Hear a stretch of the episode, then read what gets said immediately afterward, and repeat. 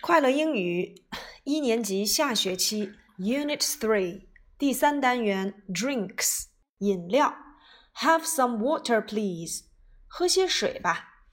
Now listen and say water, water, tea, tea, coffee, coffee, juice, juice, coke, coke.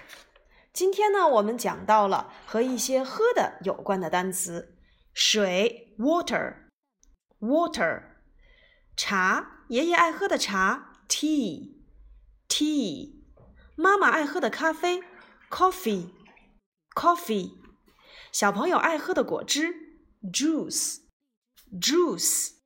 哦，还有爸爸爱喝的可乐 （coke），coke。仔细来观察这些单词，你会发现只有“可乐”这个单词首字母是大写的，Coke，Coke，C O K E Coke。Now let's spell these words: water, W A T E R, water, tea, T E A T, coffee. C O F F E E coffee, juice J U I C E juice, Coke C O K E Coke. Yeah, can you? It's your turn. How to spell water? How to spell tea? Can you spell coffee? Can you spell juice? Can you spell Coke? Well done. Now let's chant. Would you like some water? Yes, please, please. Would you like some tea? Yes, please, please. Would you like some Coke? Yes, please, please. Would you like some juice? Yes, please, please. Would you like some coffee? Oh, no, thanks. What would you like? Tea, please. What would you like? 你想要什么呀？Tea, please. 我来点茶吧。What would you like? 你想要什么？Water, please. 请给我来些水吧。What would you like? Tea, please. What would you like? Coffee, please. What would you like? Juice, please. What would you like? Coke, please. 如果你想问对方想要喝什么，我们就可以用这样的句子：What would you like？当然，表示提问吃或喝都可以用这个句子。What would you like？你想要什么？为了表示礼貌性的回答，我们最好再加上 please。What would you like? Tea, please. What would you like? Water, please. What would you like? Juice, please. What would you like? Coffee, please. What would you like? Coke, please. 那如果是妈妈想问你，你想要点水吗？Would you like some water? 啊，肯定回答是的，我想要一些。Yes, please, please. Would you like some tea? 你想要一些茶吗？Yes, please, please. Would you like some Coke? 你想要一些可乐吗？Yes, please, please. Would you like some juice? Yes, please, please. Would you like some coffee? Oh, no, thanks.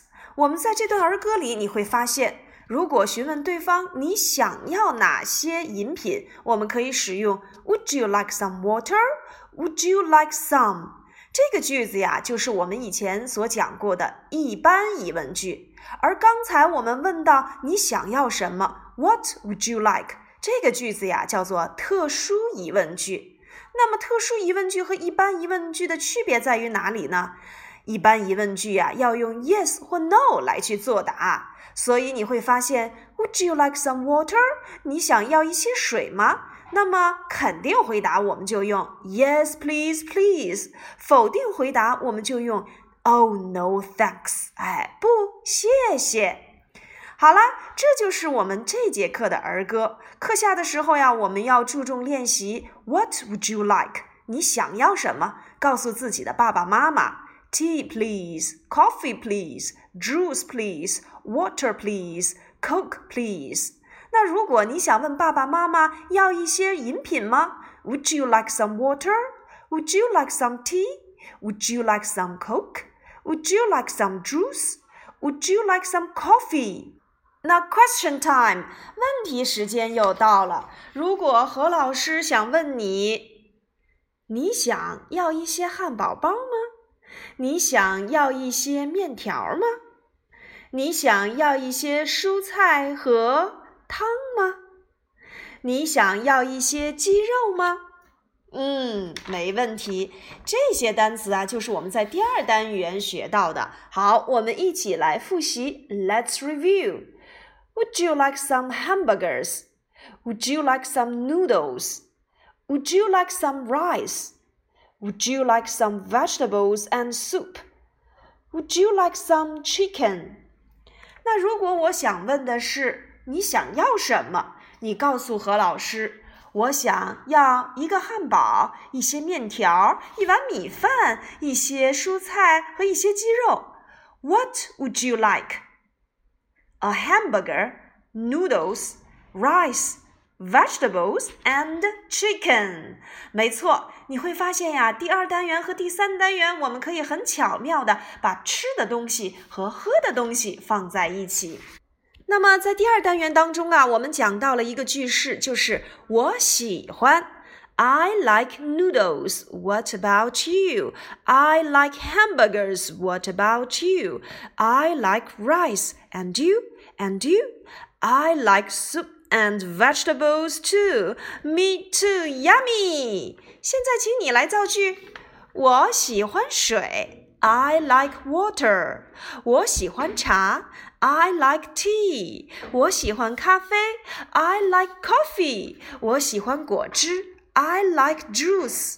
我喜欢可乐。I like Coke. 你呢？And you? And you? Or what about you? Yeah. Now the last part. 最后一部分，我们来学唱 第三单元的歌曲。第三单元呀，继续秉承我们第二单元所讲到的，表示吃一些东西或者是喝一些东西，我们都要用 have。还记得我们第二单元的儿歌吗？Have a hamburger, mom? Yes, thanks. 哦，那是吃一个汉堡。如果我想说喝一些咖啡，Have some coffee. 喝一些果汁，Have some juice. 嗯，那我们一起来学唱这首歌曲吧。Have some coffee, please. Thank you. I like coffee. Have some juice, please. Thank you. I like juice. Would you like some Coke? Yes, please. What about some tea? No, thanks. Have some coffee, please.